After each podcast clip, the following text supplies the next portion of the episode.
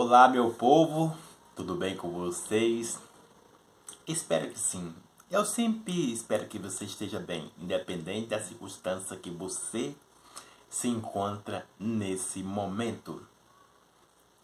E a nossa mensagem de hoje, nessa semana, você que está me ouvindo em casa, no trabalho, na igreja, eu não sei aonde que você está vendo esse belo rosto do Raimundo aqui ouvindo essa bela voz.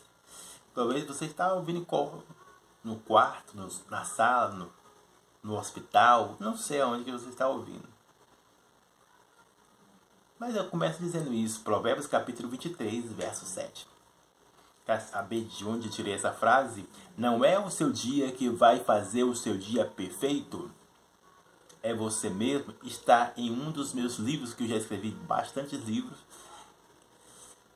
na internet, joguei na internet, e está no meu computador que é perdido, que ainda não publiquei. Escrevi vários livros que está no meu, no, meu, no meu computador que ainda não publiquei. E de algumas editoras que lancei e elas não publicaram meus livros. Algumas editoras que joguei meu, meu livro, joguei não, lancei meu livro, entreguei meu livro? É, mas entreguei meu livro para algumas editoras, só o caso que elas não publicaram. Mas tá tudo bem. A vida segue. Não vou morrer por causa disso. Como eu sempre digo a frase, ou eu vou morrer acreditando, ou vou viver abundantemente nisso que acredito. Mas a nossa mensagem não é sobre isso. Depois desse enredo aqui, falando aqui, com vocês aqui, o desabafo? Não, mas é desabafo não. Vamos lá.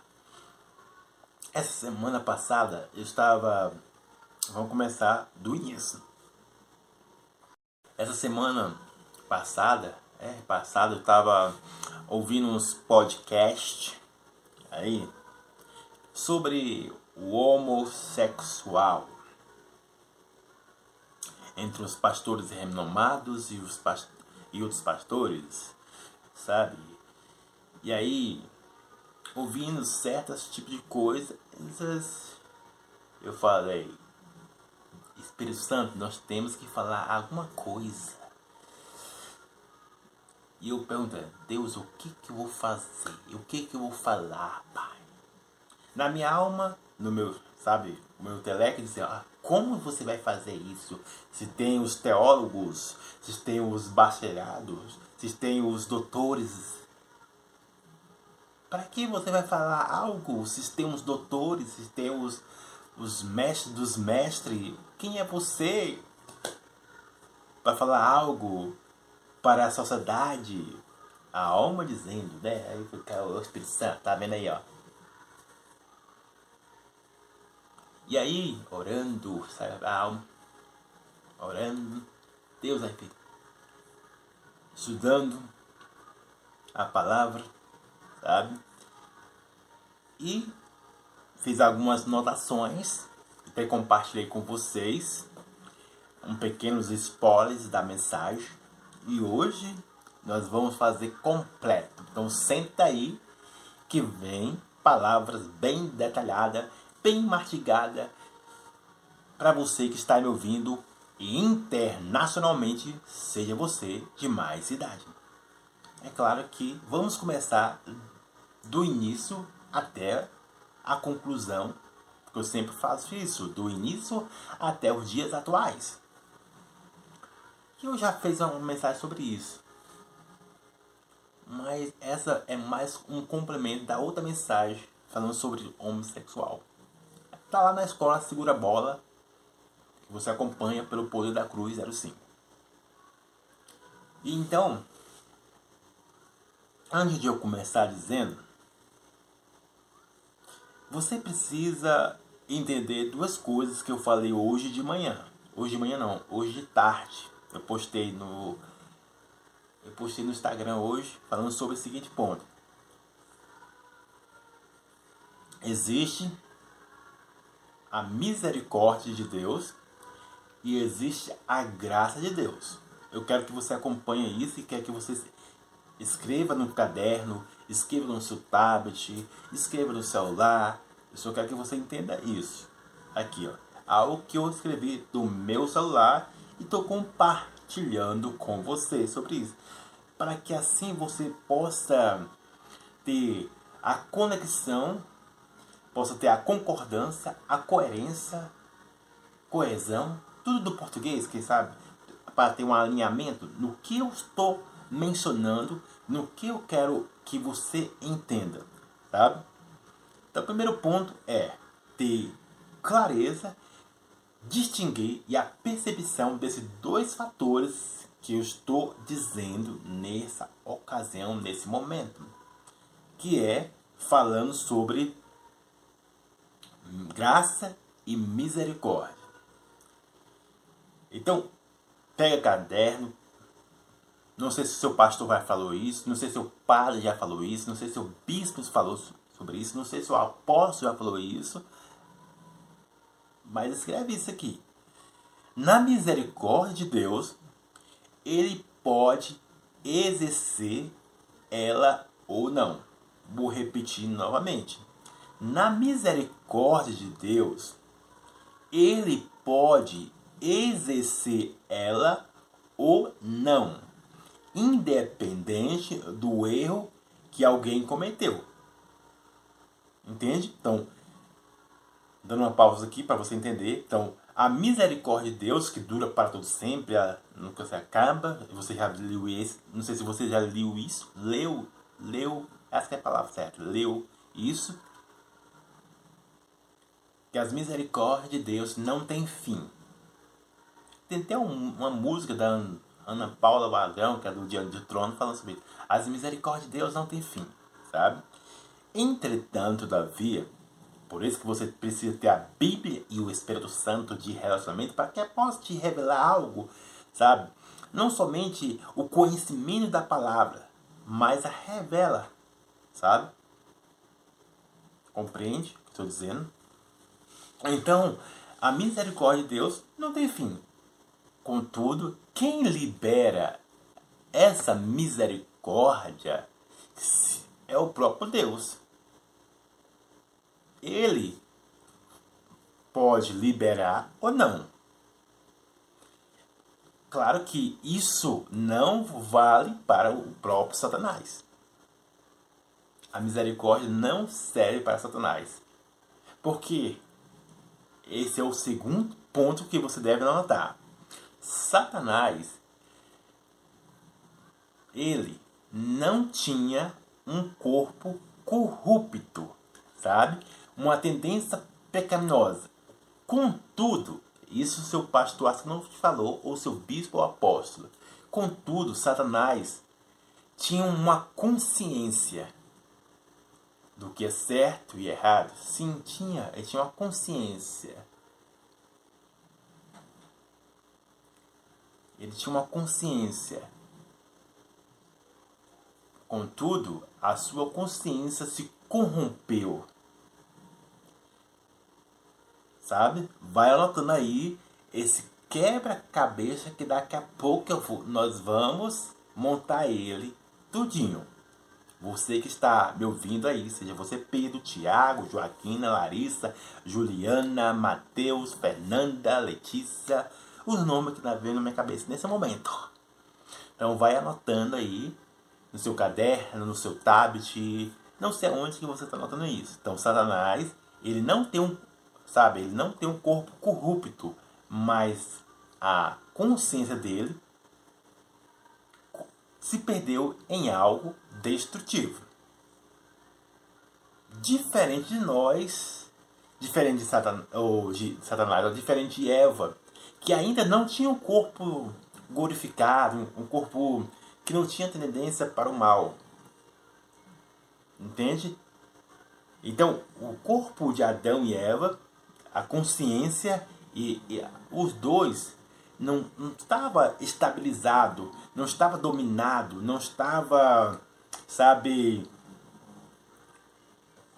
como posso dizer a palavra, estruturado fora de toda a corrupção, entende? Tanto a consciência quanto o corpo deles, compreende? Por essa razão que o próprio Deus lançou fora do jardim.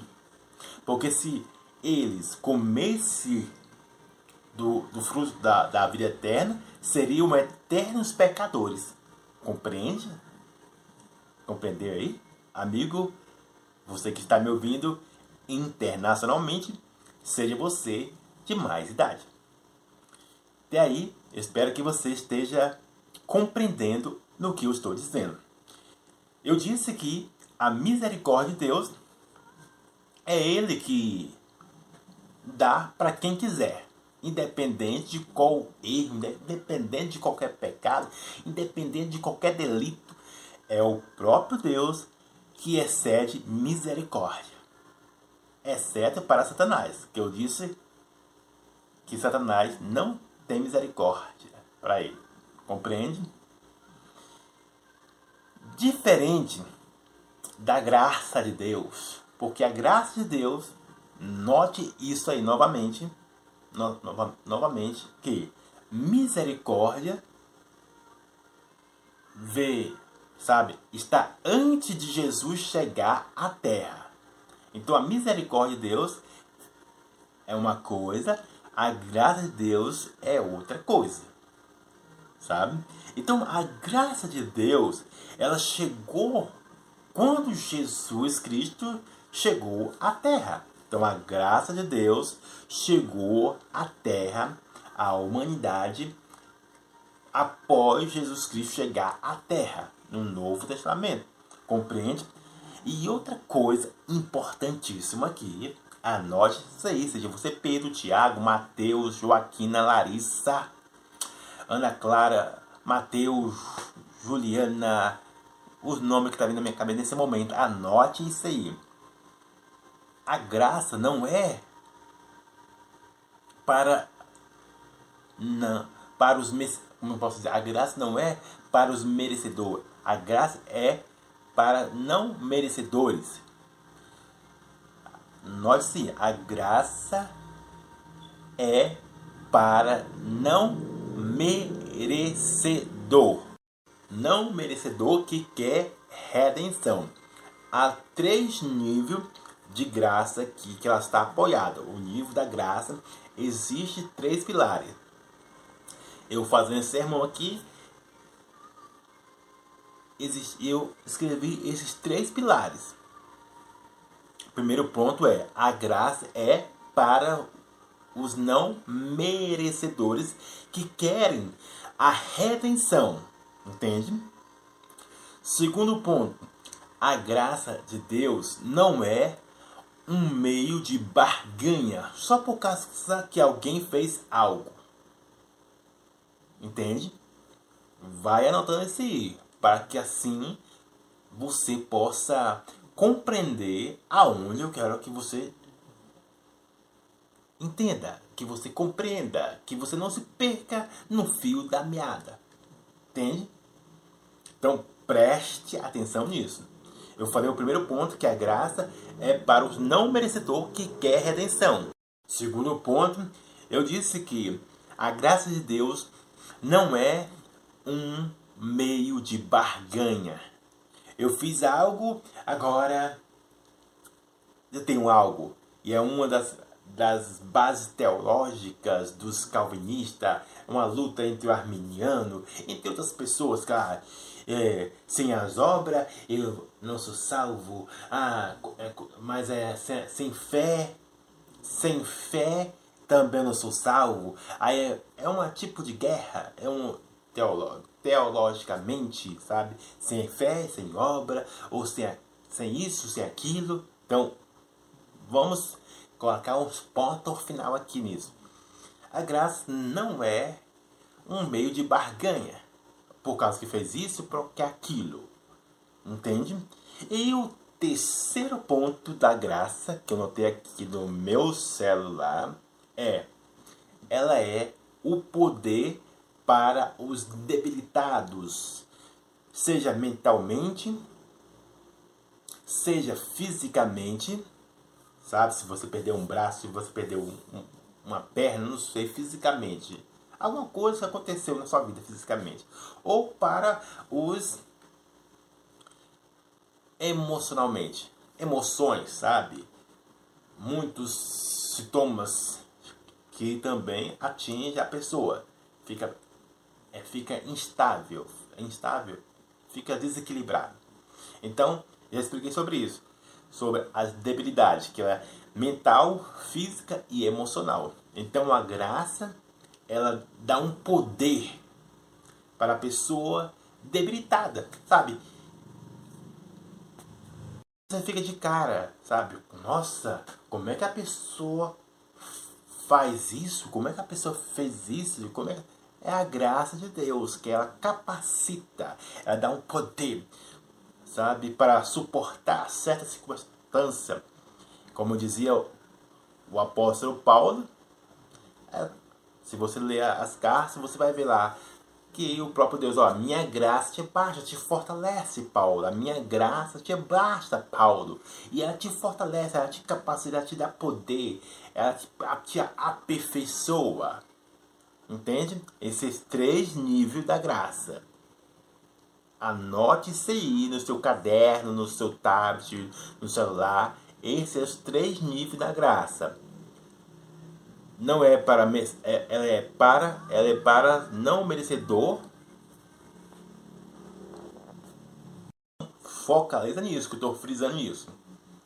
No próximo vídeo vou continuar essa mensagem para não ficar muito grande aqui. Então vai ser umas três partes quatro partes aqui para não ficar muito grande. Não fazer muito assim não detalhado mas de longa. Vou fazer de 15 15 15 aí você vai assistindo pouco a pouco. Entende? Seja você de mais idade. Então lembre disso, os três níveis da graça para você não entrar em ruína. E principalmente que a misericórdia de Deus, ela, ela é que Deus que, se Ele quiser liberar ou não, é com Ele.